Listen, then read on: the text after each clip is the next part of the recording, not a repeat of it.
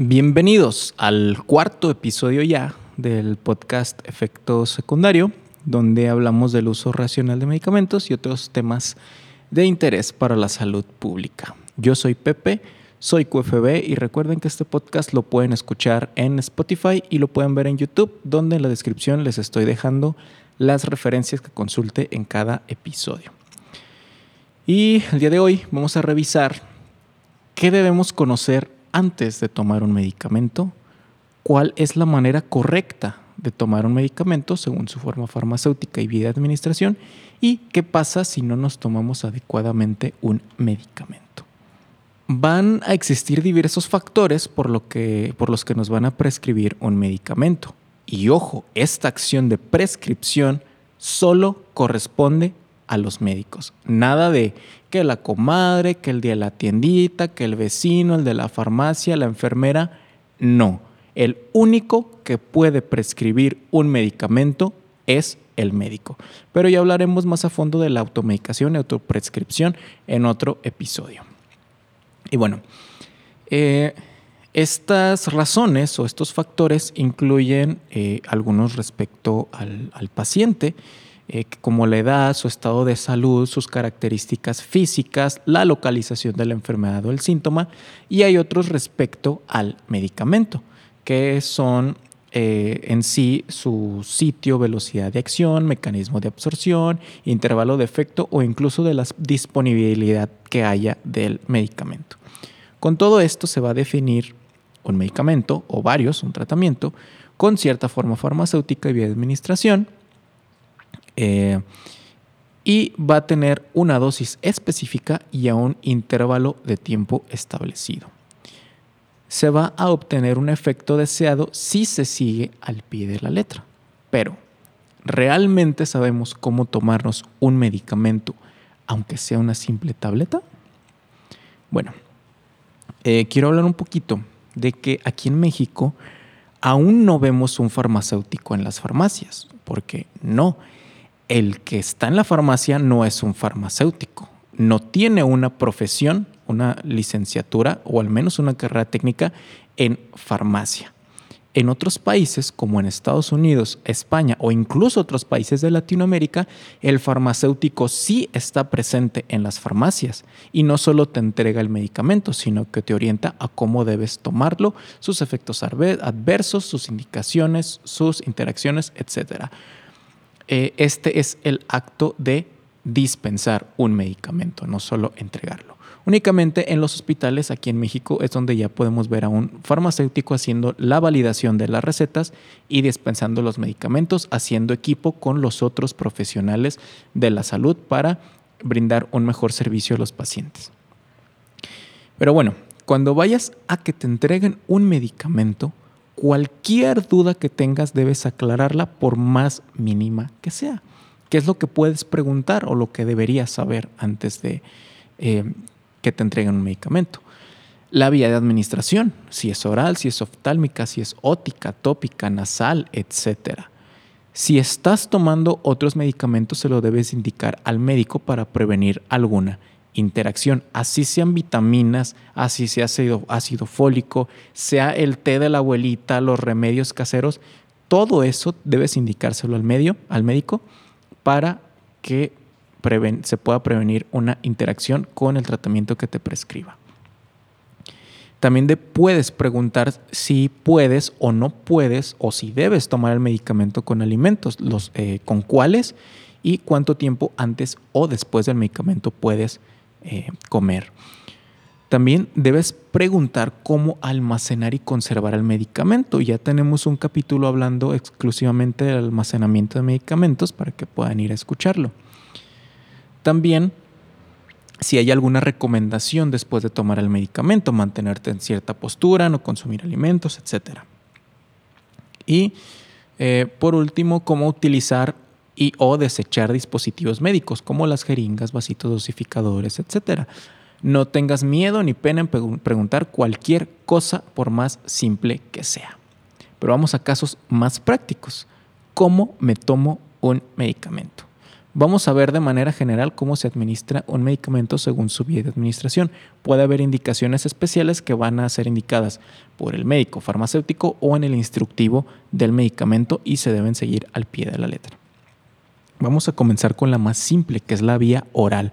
Y vamos a comenzar con las formas farmacéuticas sólidas, tabletas, cápsulas o grajeas.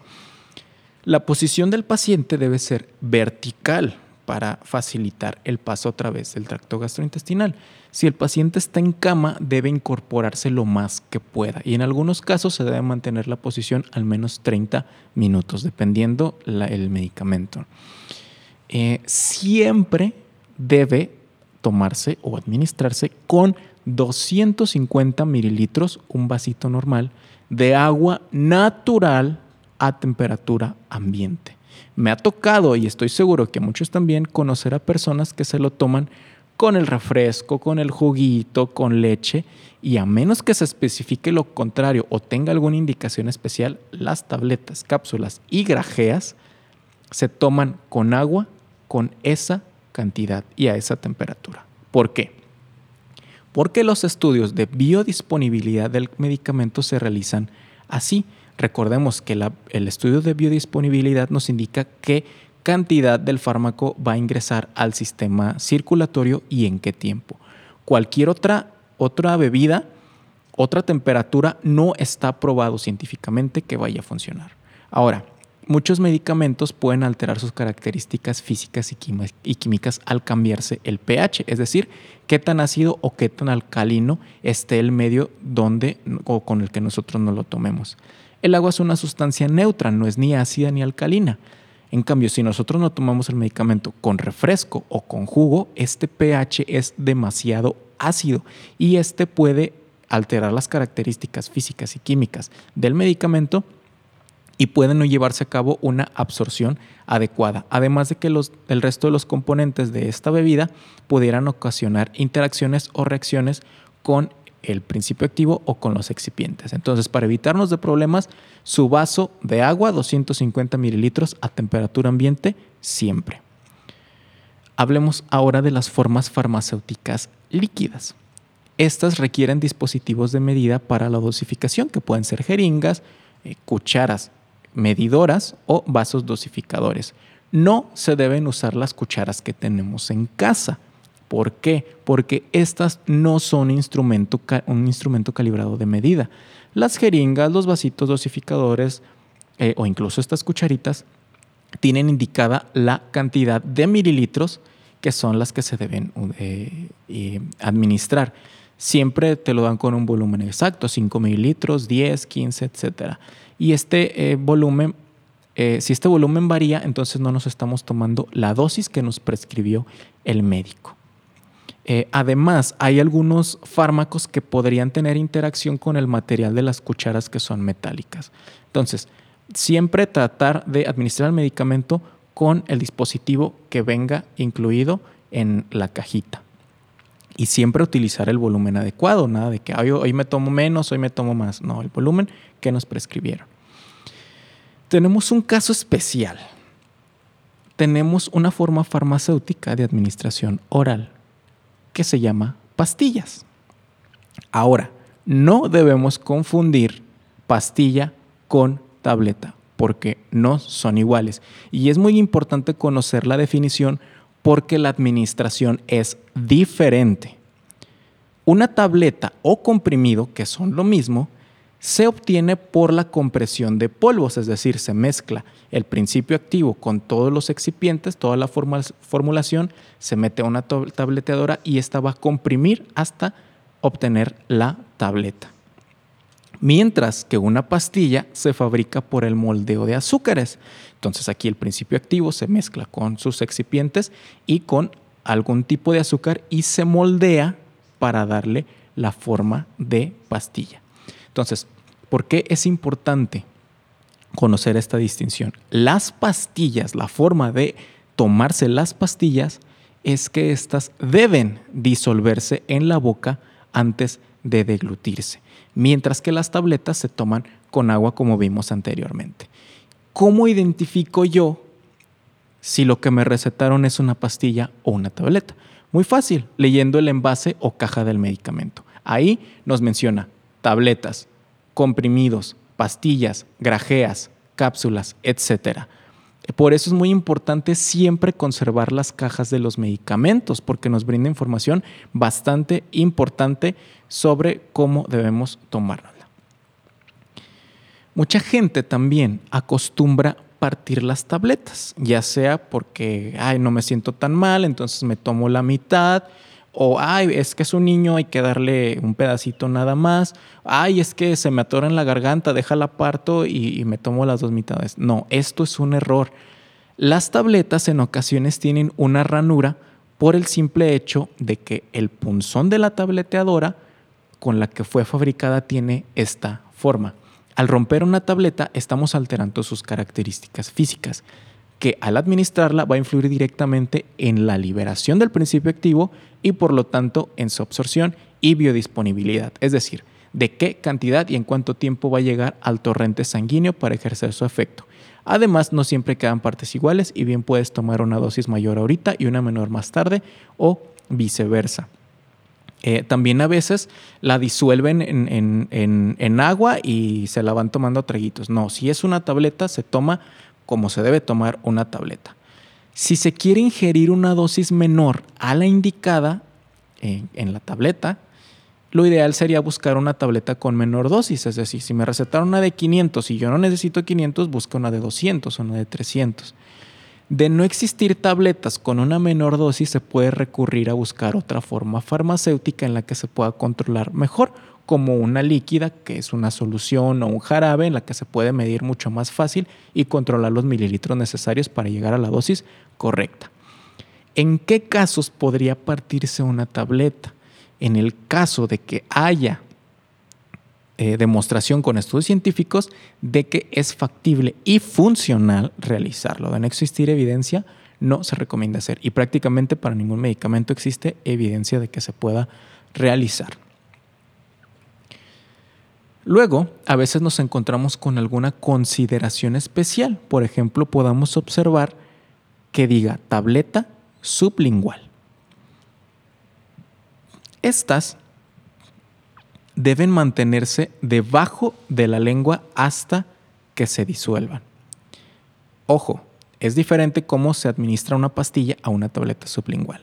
La pastilla puede disolverse en toda la boca antes de ser deglutida y la tableta sublingual se disuelve debajo de la lengua, ya que el principio activo se absorbe por los vasos sanguíneos que se encuentran en esa zona. Y se recomienda no beber agua o ingerir alimentos mientras te estás administrando o tienes la tableta bajo la lengua. Hasta finalizar, entonces sí, ya puedes tomar bebidas o ingerir alimentos. Pasamos entonces a la vía ótica, que es el oído. Aquí, antes de aplicar, podemos eh, mantener el frasco entre las manos unos segundos para adquirir una temperatura cercana a la corporal y, pueda eh, no ser tan incómodo para el paciente. Se reclina la cabeza, se eh, estira suavemente la oreja hacia arriba para que se pueda distribuir mejor el líquido de las partes más internas del oído se coloca el gotero en la oreja sin tocar ninguna parte de la oreja, ni el exterior ni el interior, y se dejan caer las gotas del principio activo hasta llegar a la cantidad indicada. Se mantiene la posición eh, inclinada durante algunos minutos para que se absorba adecuadamente el medicamento o en ocasiones se recomienda poner un algodón para que no se salga. Eh, cada gotero debe utilizarse para un único paciente para evitar contaminaciones eh, con otros. Y eh, en caso de que el gotero ya tocó a la oreja o, u otra parte del paciente, pues se recomienda lavar con agua tibia y secar con una gasa estéril. No se recomienda utilizar ningún tipo de sanitizante ya que este pudiera reaccionar con el principio activo u otro componente del medicamento.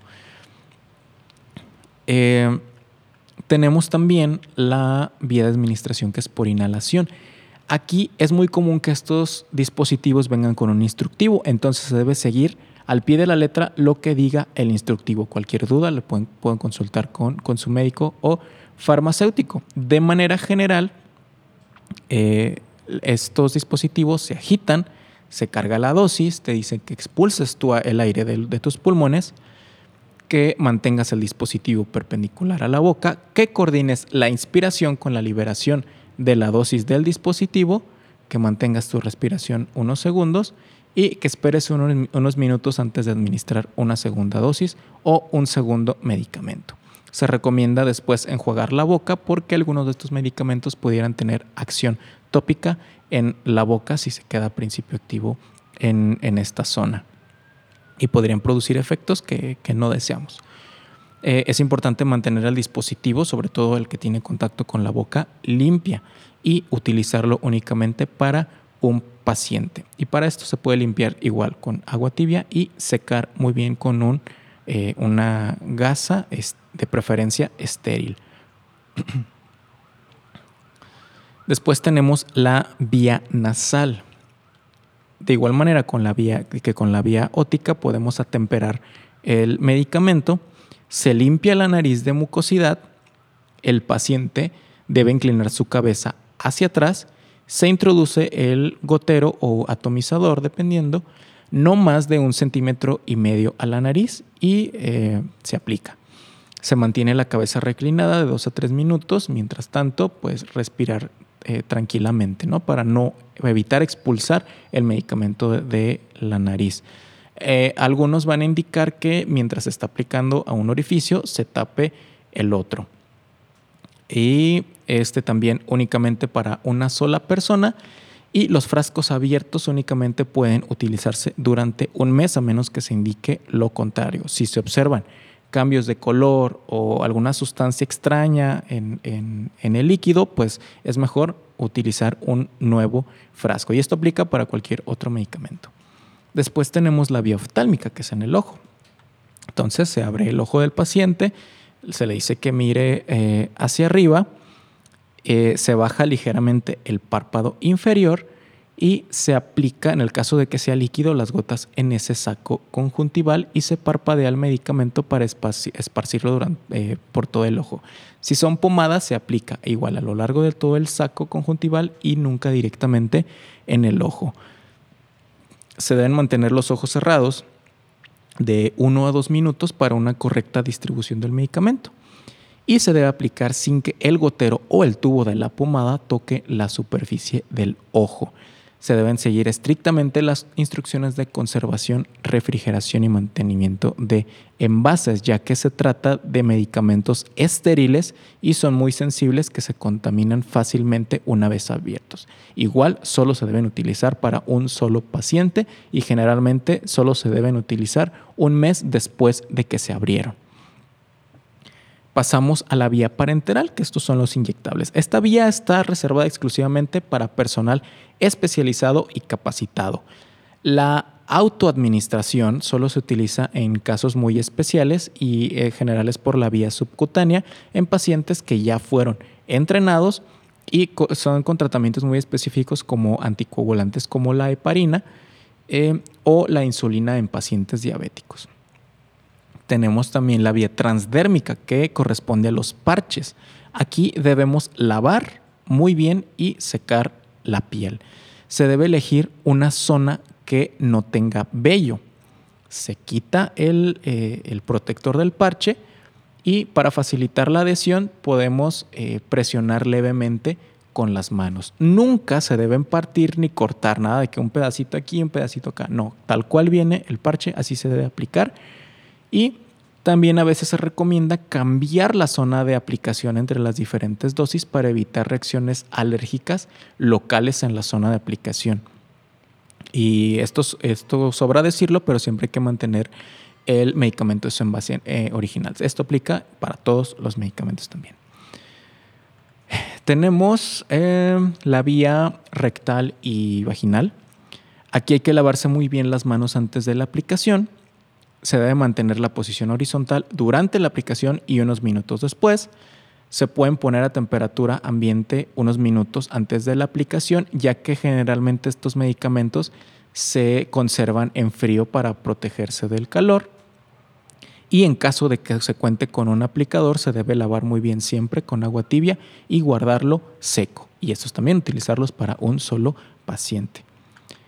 Y por último, tenemos, o de las que vamos a hablar hoy, es la vía tópica, que es en la piel.